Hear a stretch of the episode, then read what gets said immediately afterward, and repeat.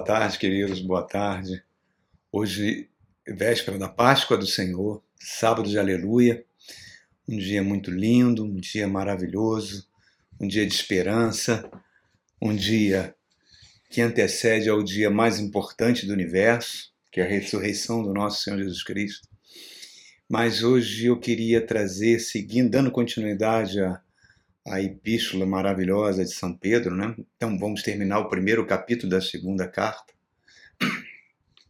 e vamos falar sobre a palavra que nos transforma, a palavra que faz a obra, que nos transforma mais e mais na imagem e semelhança de Jesus Cristo.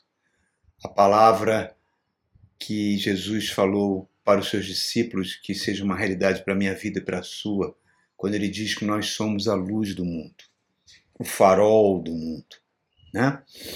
E é sobre isso que eu quero falar, é sobre isso que eu quero falar em cima desse, desse texto tão lindo que nós vamos ler. Então a mensagem de hoje é a palavra que nos transforma, né? Amanhã o nosso Senhor Jesus estaria foi o dia que ele saiu daquele sepulcro com corpo de glória. E essa é minha vitória, essa é a sua vitória, a vitória do cristão. A vida eterna se tornou uma realidade para mim e para você. A vida eterna não somos mais seres biodegradáveis que vão desaparecer no fundo da terra, nossos corpos serão destruídos e tudo acabou. Não, nós teremos uma continuidade, uma continuidade de glória, uma continuidade maravilhosa, uma continuidade por toda a eternidade. Essa é a minha esperança nesses dias de luto que nós estamos vivendo, né? A cruz deu legalidade para que isso acontecesse. A cruz deu legalidade para que o Espírito de Deus, o Espírito que foi prometido em todas as Escrituras Sagradas, foi, viesse fazer morada em mim e em você. Tudo isso graças à Páscoa do Senhor que vai acontecer amanhã. Então, o apóstolo Pedro, nós temos falado muito nesse homem de Deus fantástico, a preocupação que ele tinha, a preocupação fundamental que ele tinha, era que levar para a sua igreja, a comunidade dos santos espalhadas pelo Império Romano, a verdade de Deus enquanto ele estivesse vivo ainda. E tomaria todas as medidas necessárias, e ele o fez escrevendo essas cartas maravilhosas, ditando o Evangelho de São Marcos, né? escrevendo a primeira e a segunda epístola, para que essas verdades ficassem na memória, na minha memória, na sua memória, por toda a nossa vida, mesmo depois da partida dele. Né? O apóstolo não escreveu o Evangelho de Marcos, que ele foi praticamente quem ditou o Evangelho de Marcos, e a primeira e a segunda epístola, para preservar o seu próprio nome, não. Ele fez isso para preservar o nome do nosso Senhor e Salvador, Jesus Cristo. Ele é o próprio Evangelho. O Evangelho é a pessoa do Cristo. E a pessoa do Cristo é a palavra que se fez carne. É a palavra pelo qual todo o universo foi criado.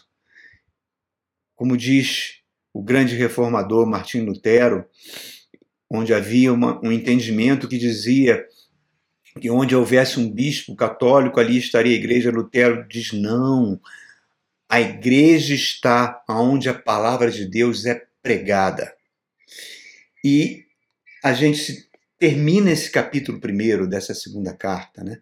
Depois o capítulo segundo será muito mais incisivo nisso que nós vamos falar hoje. Hoje nós vamos dar um prelúdio sobre isso e ele vai trazer a importância da palavra.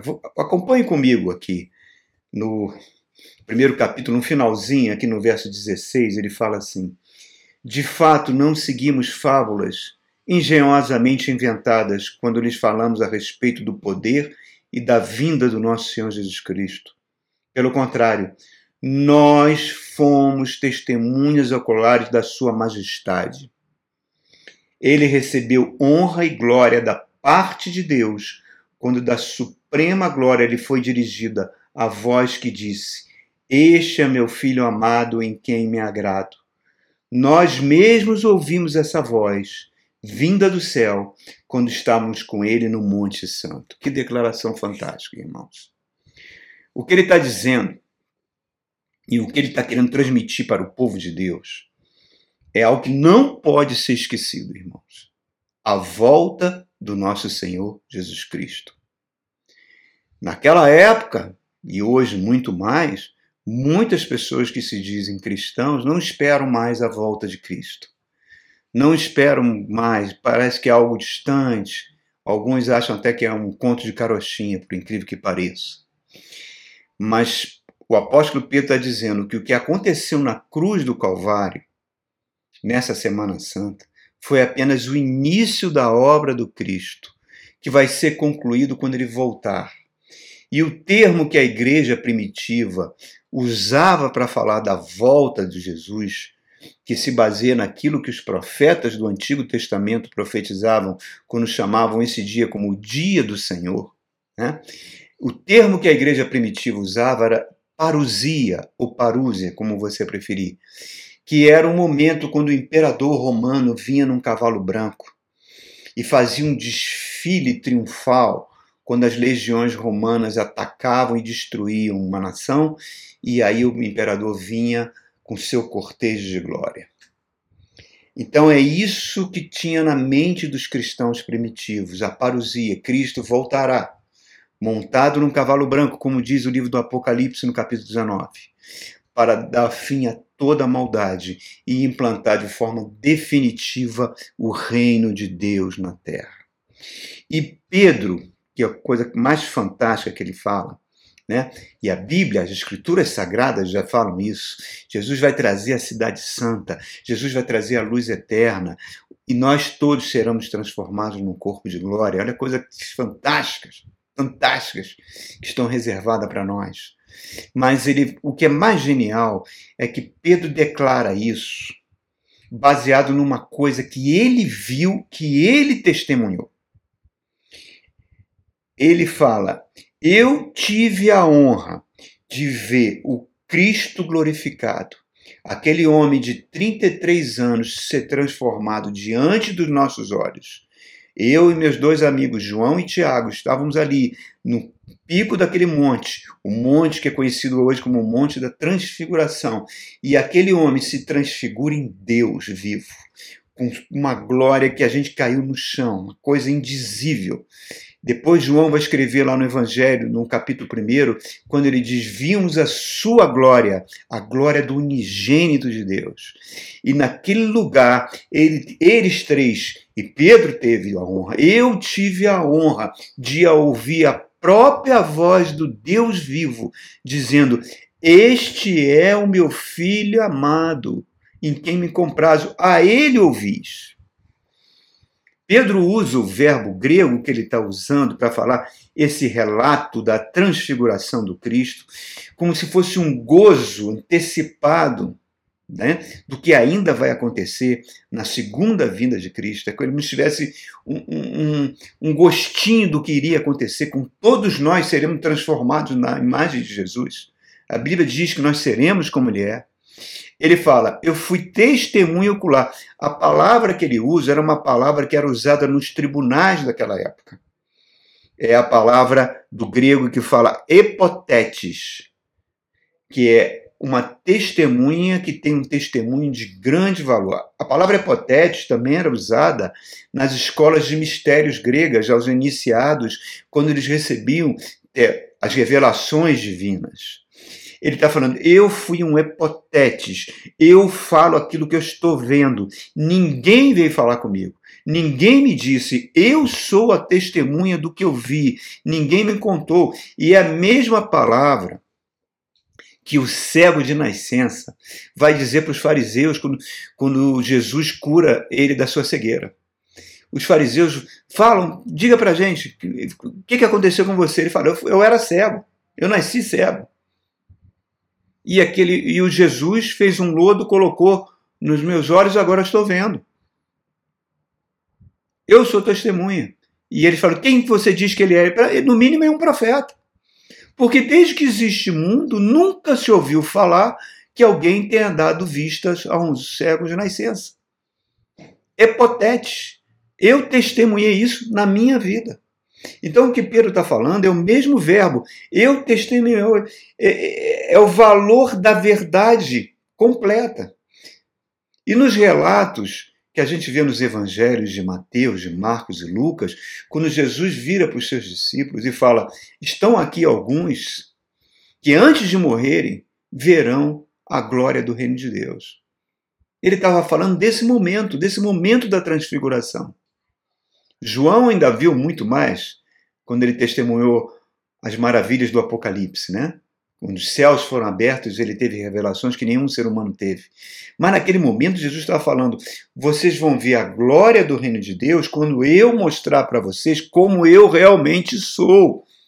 Quando vocês olharem para aquela cruz e verem uma pessoa transfigurada, totalmente deformada pelas torturas, pelos açoites, lembre-se que eu não sou assim, eu sou assim, e se transfigurou na frente deles, mostrando como ele realmente é Deus em sua essência.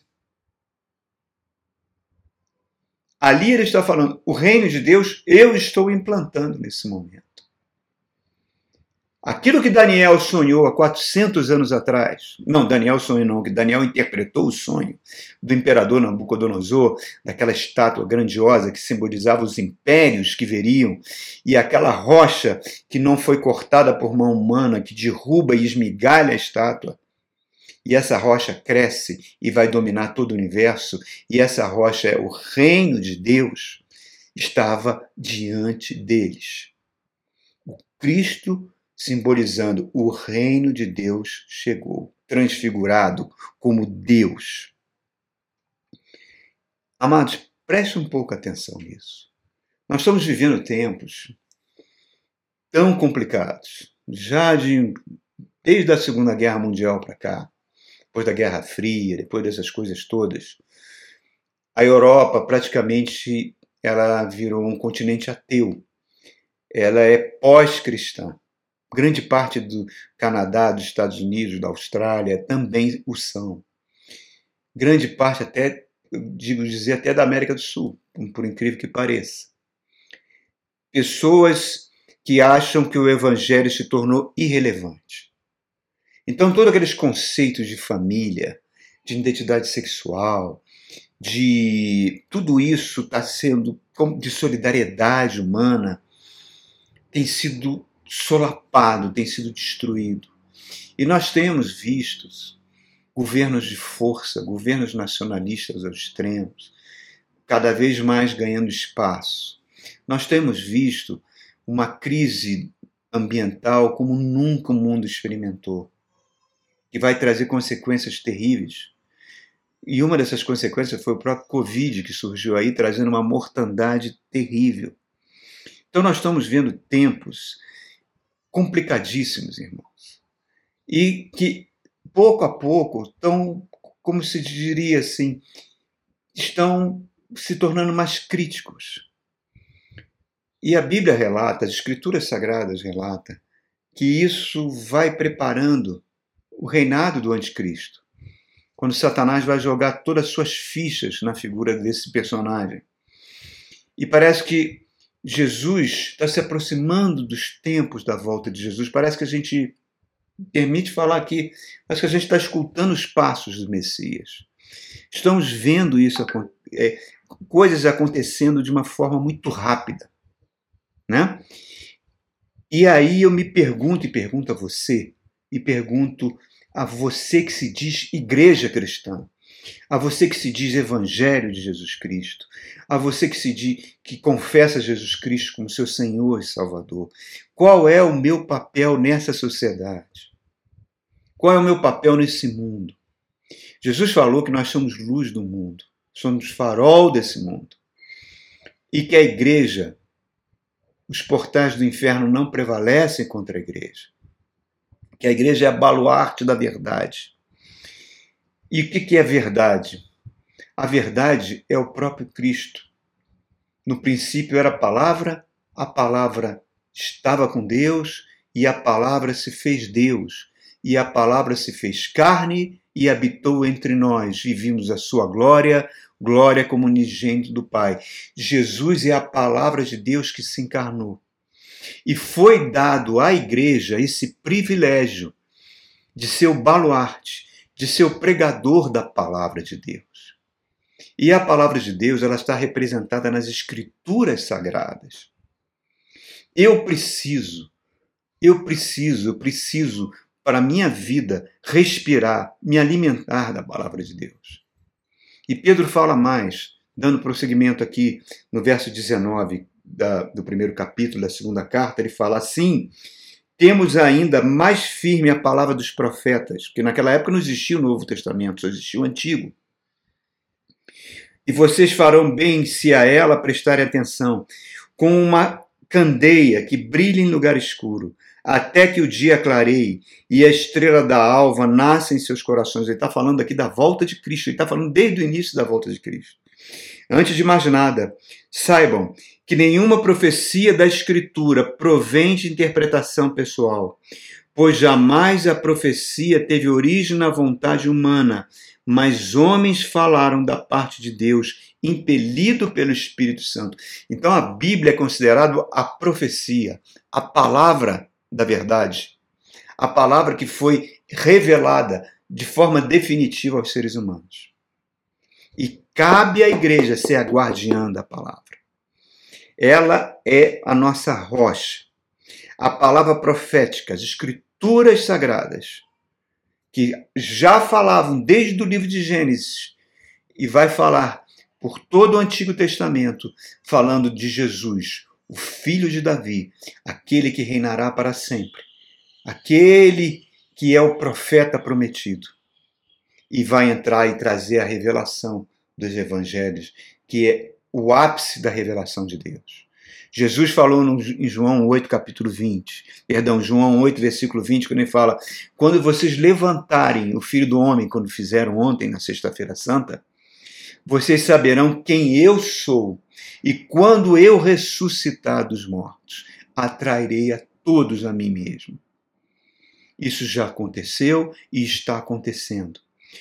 É, Jesus falou: ninguém tem o poder de tirar minha vida. Eu a dou e eu a tomo de volta. Foi isso que ele vai fazer amanhã, no dia da Páscoa. Quando ele sair daquele túmulo com o corpo de glória. O corpo que Adão teve antes de pecar. Então, irmãos, as escrituras sagradas, pela qual muitos morreram mortes horríveis defendendo a sua integridade, é a palavra revelada de Deus para nós, pura, revelada. A reforma protestante, ela surge quando viu que a palavra de que a igreja, que deveria ser a guardiã da palavra, havia corrompido a palavra. Práticas, práticas sincréticas, práticas diabólicas estavam sendo misturadas com a palavra. E, infelizmente, isso tudo está de volta. Infelizmente, isso tem sido uma realidade na igreja hoje. E eu falo da igreja do nosso país, a igreja que vive no Brasil. Irmãos, é muito triste quando você vê algo tão precioso ser deturpado, ser degenerado por fins obscuros, por fins políticos, por fins de cobiça humana, irmãos. É muito triste, é muito triste e muito perigoso. É, vocês me permitem fazer uma pequena observação aqui. Quando o Covid começou, com a sua tragédia, muitos vídeos correram na internet de pastores dizendo que aquilo era um castigo de Deus pelo que aconteceu no desfile de escola de samba. Eu não vou entrar nesse mérito, quem sou eu para falar se é ou não é. Ok? Mas eu tenho uma convicção muito mais forte do que isso, e isso ninguém remove. Independente da, daquela infeliz demonstração dada na escola de samba, que foi uma coisa pueril, uma coisa que não merece nem o valor que estão dando a isso. Mas para mim, o muito mais grave é quando a igreja que é a guardiã e o baluarte da verdade, ela corrompe isso por meio de alianças políticas, por meio de alianças de interesse, que não são os interesses pelas almas humanas. Nós vemos aí, nós estamos Aqui no Brasil, nós estamos numa, numa tragédia inimaginável. Nós estamos vivendo uma situação de mais de 3 mil mortes por dia. É muito difícil para os governantes estabelecerem um lockdown como foi feito na Austrália, como foi feito na Nova Zelândia, como foi feito na China, onde realmente tudo parou, tudo foi paralisado, porque é difícil para os governantes fazerem isso, porque envolve muito desemprego, envolve fome, mas é uma situação que, de uma maneira ou de outra, essas medidas vão ter que ser tomadas. Para quê? Para que um, um vírus que se espalha pelo ar, basicamente pelo ar, pelo contato atmosférico, né? Por, que está no ar, que vai infectar os pulmões, a pessoa respira. Então tem que, no mínimo, se usar máscara, no mínimo é, evitar aproximação, no mínimo evitar que hajam reuniões coletivas. É muito louco, eu me, me desculpe eu falar isso. Eu ver líderes de igrejas forçarem políticos a fazerem leis permitindo cultos presenciais com centenas de pessoas dentro de um templo, irmãos. A pergunta que eu faço é: será que esses líderes estão preocupados realmente com as almas, com os evangelhos, ou têm outras preocupações, como sobrevivência financeira? Toda igreja precisa sobreviver financeiramente, ela depende de dízimos e ofertas. Mas será que o que é mais importante agora nesse momento que nós estamos vivendo? Então, eu me pergunto se esses interesses, essas alianças que criam que nós estamos vendo pessoas morrendo, morrendo, morrendo, morrendo. Será que no, no, coração de Deus não é muito mais grave que um desfile de escola de samba, irmãos? Então eu fico me perguntando isso. Eu não tenho a resposta, eu acho que nem você tem a resposta. Mas nós somos seres inteligentes, nós estamos, Deus nos deu a inteligência para que a gente pense. E quando a gente vê cultos em televisão de igrejas lotadas que não têm nenhum compromisso com a palavra de Deus, com práticas sincréticas, eu ouso dizer, não é igreja. Porque, como Lutero falava, a igreja está onde a palavra de Deus é pregada. E isso é tão perigoso, irmãos, que se você lê o livro de Jeremias, você vai ver que a nação de Judá foi destruída por causa dos falsos pregadores, que trouxeram um secretismo para o que misturou com o culto do Senhor, um culto à rainha dos céus, que trouxe completa destruição para Judá. Pedro está falando, a palavra de Deus é a candeia que ilumina na escuridão. A Bíblia fala, Salmo 119, luz para os meus caminhos. É a palavra, é a tua palavra. A queda humana trouxe, que se, trouxe trevas para esse mundo. As trevas vieram dominar esse mundo. Por isso que no Evangelho de João, logo no início, fala: a, ele era a luz, a luz estava com ele e as trevas não prevaleceram contra ele, falando sobre Jesus. E depois, lá no capítulo 3, vai falar: que os homens amaram mais as trevas do que a luz, porque as suas obras eram mais. Aquele que pratica o mal aborrece a luz e não se aproxima da luz, porque não quer ver suas obras serem manifestas. Então, qualquer coisa que afasta a palavra de Deus, que é a nossa luz, qualquer coisa que for pregada diferente das escrituras sagradas é trevas. Porque você pode usar as escrituras sagradas para fins diversos. O próprio Satanás, no Monte da Tentação, usou o Salmo 91 para tentar Jesus. Então, as escrituras sagradas podem ser usadas para fins escusos, para fins eleitoreiros, para fins políticos, para fins diversos que não têm nada a ver com a salvação do ser humano. Essa é a verdade, irmãos. É uma triste realidade. E quando isso acontece, desvia as pessoas da fé e traz muito sofrimento. Olha só, queridos, concluindo o que Pedro faz, concluindo esse capítulo primeiro. Ele fala assim: Antes de mais nada, no verso 20, saibam que nenhuma profecia da Escritura Sagrada provém da interpretação pessoal, pois jamais a profecia teve origem na vontade humana, mas homens falaram da parte de Deus, impelido pelo Espírito Santo. Quando você vê igrejas que estão há mais de 200 anos usando terminologias, usando revelações que foram dadas a homens, que não tem nada a ver com o que o Evangelho fala, não é de Deus, irmãos. Por mais antigas que elas sejam, ou por mais novas que elas sejam. Somente a palavra de Deus pode nos transformar.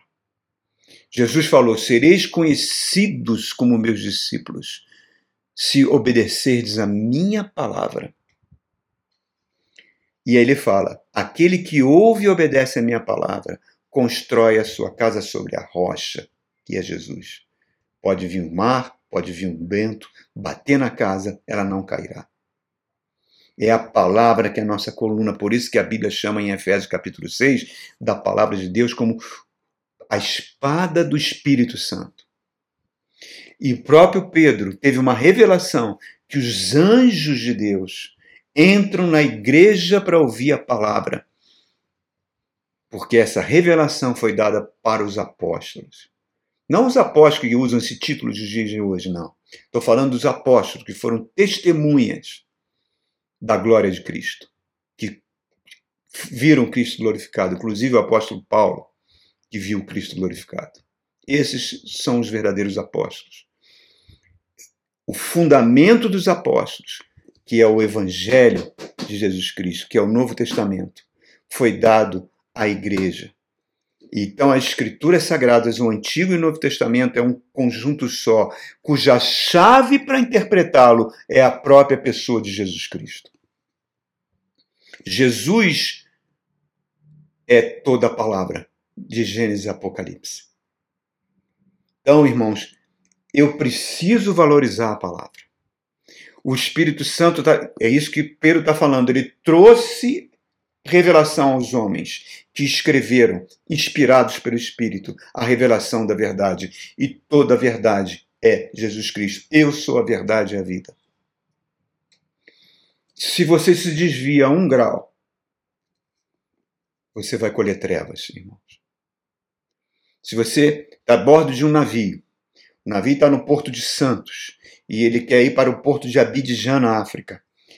O oficial navegador vai pegar aquela carta náutica que tem ali o continente americano e tem o continente africano e vai traçar um rumo utilizando uma régua paralela e pegando a rosa dos ventos que está ali, vai traçar o rumo e vai levar aquela régua paralela em cima da rosa dos ventos e vai ver qual é o grau, o azimute, o ângulo que ele vai ter que dar para o timoneiro daquele navio para que saia do Porto de Santos a Abidjan. Se ele dá esse rumo com um grauzinho só de desvio, ao invés de dar em Abidjan, ele vai dar quase na África do Sul. E é isso que eu estou querendo dizer aos irmãos. Se você ouve a palavra, e essa palavra é dada de forma deturpada, de forma interesseira, de forma que envolve cobiça, que envolve política, que envolve é, ignorância, que envolve tantas coisas irracionais como hoje tem sido dada, você vai colher dor e sofrimento. Porque Deus não tem compromisso com a mentira, irmãos. Deus não tem compromisso com a mentira. Então, o que, é que a gente vê é que o Espírito Santo tem falado isso, nos colocou numa escada que está nos levando para o céu. E as forças das trevas, o próprio Satanás, se empenham desde o início da igreja, desde o primeiro dia que a igreja veio existir, ele tem se empenhado em trazer um falso ensino, porque foi o falso ensino que destruiu a nação de Israel, que destruiu a nação de Judá. E é a única maneira que pode destruir a igreja. Não a igreja verdadeira, mas a igreja que muitas vezes lota tantos templos, mas está em trevas. Porque não está seguindo a palavra verdadeira. Então você vê tantos crentes com 20 anos de igreja, com 30 anos de igreja, que se dizem crentes de oração, que se dizem crentes cheios do Espírito Santo, que bate pé, que rodopia, mas são bebês na fé. Bebês na fé, como diz Efésios capítulo 4, como diz Hebreus capítulo 5, meninos. Por quê? Porque não tem discernimento espiritual para ver o que está acontecendo, para ver o que está por detrás das coisas. E assumem posições contrárias, totalmente contrárias ao Evangelho. Totalmente contrárias. E dizem que é de Deus. E diz que Deus é isso, que Deus é aquilo, que Deus está nisso. Não, irmãos. Isso é muito mais grave que qualquer desfile de escola de samba infame. Isso é muito mais grave, porque a igreja é a luz do mundo, irmãos. Ela é o sal da terra e o sal não pode perder o sabor, senão ele não serve para nada. Irmãos, o que nós temos visto, quanto mais pessoas são submetidas aos falsos ensinos, mais elas vão se tornando vítimas de lobos em pele de cordeiro. Mais elas vão sendo vítimas de demônios, de espíritos malignos, porque não têm discernimento. Por isso que você fica horrorizado, ao mesmo tempo que você tem uma população de 40 milhões de evangélicos no Brasil. Você tem milhões de evangélicos que dizem que não tem mais igreja nenhuma. Repare, irmãos, tudo isso foi porque a sua fé foi minada e porque se afastaram das escrituras sagradas. Você pode ler muitos livros piedosos, tem livros de, de, homens santos que escreveram livros maravilhosos, interpretando as escrituras sagradas, mas esses livros, eles simplesmente eles são complementares para nos ajudar a entender passagens das escrituras, mas eles nunca podem substituir a escritura sagrada, que deve ser o seu alimento diário. Senão você corre o risco de se desviar da fé. Isso é tão sério, irmãos, é tão sério. O falso ensino, os falsos profetas, que lá na lei, lá na lei, lá nos livros de Levítico, de Deuteronômio, Deus mandava apedrejar os falsos profetas.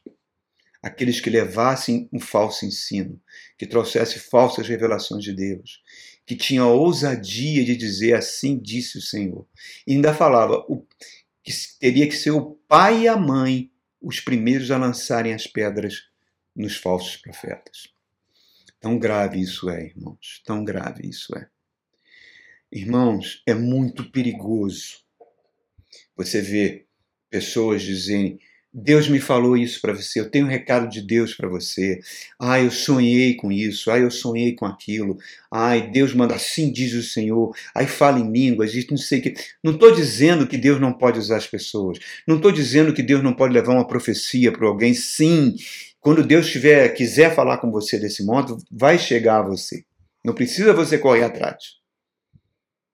Mas ele fala principalmente por meio da sua palavra por meio das, da igreja que prega a palavra verdadeira. A igreja é insubstituível. Nós estamos vivendo tempos de pandemia, as mensagens estão sendo levadas pelo YouTube, mas nunca isso poderá substituir o culto presencial numa igreja, irmãos. Não é o momento para termos cultos presenciais. Estamos vivendo uma situação de tragédia no Brasil e é muito perigoso os irmãos estarem congregando dentro de uma igreja. Por isso que os pastores estão se esforçando para levar a mensagem por meio da plataforma YouTube e outras plataformas, para que o alimento chegue no povo de Deus, que a gente não pode ficar sem alimento. Mas o, o que é mais importante, irmãos, é que você tenha discernimento, para que aquilo que chegar aos seus ouvidos, você tenha um discernimento espiritual, aquilo que a Bíblia fala, provai os espíritos para ver se eles são de Deus mesmo porque nós vivemos tempos de muitas coisas falsas, muitas mentiras, muitas coisas que não foram autorizadas. Eu conheci um pastor que passou por um sofrimento terrível. Sua esposa adquiriu um câncer no cérebro. E a quantidade de falsas profetisas, de irmãos e irmãs de igreja que chegaram para ele e falaram: Assim diz o Senhor, assim diz o Senhor. Alguns em línguas estranhas falavam: o Senhor vai trazer cura, essa doença vai ser para a glória do Senhor. E traziam aquela falsa alegria no coração daquela mulher sofredora e a mulher veio a morrer. E nenhuma daquelas palavras se cumpriram. Por quê? Porque não veio de Deus. É claro que Deus pode fazer assim, ó, e tirar um câncer de uma pessoa. Mas é, isso é da soberania dele. Eu tenho que respeitar a soberania dele. Se ele quiser curar, ele vai curar na hora a coisa mais fácil do mundo para ele. Mas se ele quiser que a pessoa passe por aquilo, se isso estiver dentro dos planos de Deus, do propósito de Deus, é muito leviano e muito imoral da minha parte querer levar uma mentira para o coração de alguém. E esse pastor ficou tão triste que ele subiu ao púlpito e falou: Ai, quem dera que a lei de Deus ainda tivesse vigor e não a graça, e essas pessoas que trouxeram essas mensagens falsas, enganaram a minha esposa, fossem apedrejadas. Falou no momento de dor. De dor, claro que ele não, não queria isso. Então, irmãos, é isso que nós vamos. Pedro vai entrar no capítulo 2, ele vai dissecar isso. Ele vai falar desse perigo horroroso de homens que se dizem homens de Deus, que usam a palavra e usam a igreja como se e as pessoas da igreja como se fosse o seu gado, o seu rebanho para atender os seus fins. Jesus falou: Eu sou o bom pastor e as ovelhas conhecem a minha voz. Reparem, irmãos, reparem. Hoje nós vivemos tempos muito complicados de uns anos para cá, começou todo o movimento de igreja em células. Nada contra. Nada contra, irmãos. Das pessoas se reunirem nos lares, falarem de Jesus e criarem relacionamentos. E essas igrejas têm experimentado um grande crescimento. Nada contra. Maravilha, que se mais vidas forem alcançadas, se mais famílias forem restauradas com isso, glória a Deus. Mas isso não substitui a igreja porque isso corre um grande risco, como já acontece em muitas igrejas no Brasil que se tornaram muito grandes, de virar um sistema de pirâmide, onde os líderes vão se tornando cada vez mais pessoas intocáveis, pessoas que só têm contato com pouquíssimos iniciados e se afastam do rebanho e vão formando pessoas, pessoas, pessoas. E quando esse povo se reúne, eles acabam dando mais valor aos relacionamentos do que a palavra pregada na igreja. Isso é perigosíssimo, irmãos. É perigosíssimo.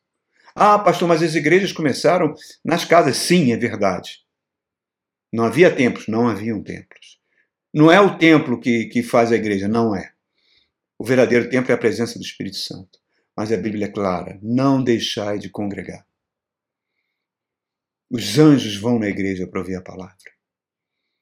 Nada substitui um púlpito de igreja que, pre, que prega a palavra do Deus vivo. E onde todos se reúnem, onde a comunidade dos santos se reúne para adorar a Deus. Isso é o mais importante. O mais importante para a igreja não ter, ter milhões de células onde os relacionamentos são muito bons. Não, o mais importante é o lugar onde a igreja prega a palavra de Deus, pura, como deve ser. Como deve ser, irmãos. Lembre, eu não estou falando nada contra profecias, nada disso. Por favor, me entendam. Eu não estou falando nada contra. Tudo que eu estou falando é da capacidade que nós temos de, auto, de nos auto-enganar e nos desviarmos daquilo que é o fundamento verdadeiro. O fundamento é a palavra de Deus. A igreja não pode comprometer a pureza da palavra porque é a palavra que vai provocar um novo nascimento. Você vai ouvir a palavra, a palavra vai produzir fé no seu coração. E a fé vai fazer você crer que Jesus Cristo é o seu Senhor e Salvador, que morreu por você, que ressuscitou, está à direita de Deus e um dia vai voltar. E você e a palavra, por meio do Espírito Santo, te leva a um, a um, estado de arrependimento. E você confirma esse arrependimento descendo nas águas do batismo, que é um sacramento da igreja. Por isso que as, as igrejas não batizam crianças, elas batizam pessoas que têm a consciência do, da transformação que sofreu. Por isso que a gente vê milhares de pessoas descendo a água do batismo sem menor consciência disso. Igrejas fazendo grandes festas porque políticos desceram a água do batismo. Esses políticos foram transformados?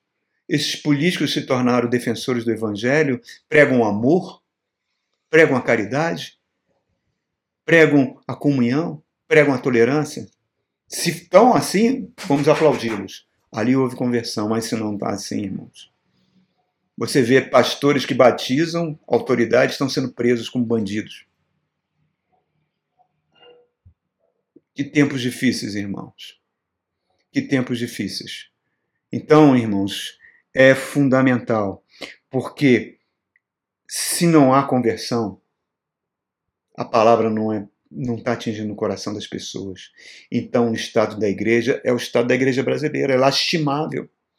Temos 40 milhões de evangélicos, mas não fazemos nem cosquinha no Brasil. Por quê? Porque o Brasil é um dos países mais violentos do mundo. É um dos países que tem mais feminicídio do mundo. É um país que tem mais desigualdade social do mundo. É um país onde a miséria não para de crescer. É um país que mergulhado numa corrupção política.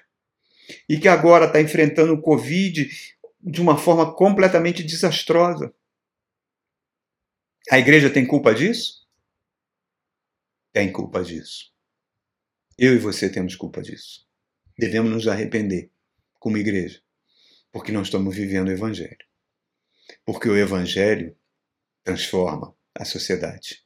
O Evangelho nos transforma em luz do mundo. O Evangelho é farol. A minha oração e a sua oração é aquilo que está em Mateus capítulo 5. Nós devíamos pedir ao Senhor: Senhor, me transforma num farol. Você sabe o que é um farol? é, é, um, é um sinal luminoso de auxílio à navegação marítima. Né? Normalmente, um farol ele é construído numa ilha ou numa rocha ou em cima de, de rochedos no mar para indicar duas coisas. Primeira coisa, ele indica uma direção.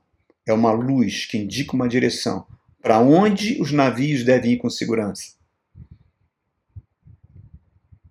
E, segundo lugar, quando eles são menores, são chamados de faroletes, eles ficam em cima de rochas e emitem um tipo de luz específico que o navegante entende que ali existe uma rocha submersa e que se ele passar ali, ele vai afundar e morrer. Isso é a palavra de Deus. É luz do mundo. É farol. Eu, como igreja, tenho que ser farol. O farol ele indica a luz do caminho que deve as pessoas caminharem. E mostra os perigos das falsas alianças, dos falsos ensinos. É, irmãos, amanhã teremos a Páscoa. Amanhã o Senhor Jesus vai trazer o dia mais importante do universo, a nossa esperança. Mas que a gente tenha consciência, irmão que eu não tenho, que o mais importante para mim não são regimes políticos. Isso tudo fica para trás. Todos os regimes políticos da história ficaram para trás. Todos os impérios ficaram para trás. O que permanece é a rocha do Evangelho. É o reino de Deus. E o reino de Deus só tem um compromisso com a verdade. E quem é a verdade? É o Evangelho de Jesus Cristo. E quem é o Evangelho? É a pessoa do nosso Senhor e Salvador Jesus Cristo. Que isso fique no seu coração, irmãos. Que isso te proteja dos dias maus que vão vir. Que Deus abençoe você com toda a sorte de bênçãos espirituais em Cristo Jesus. Amém?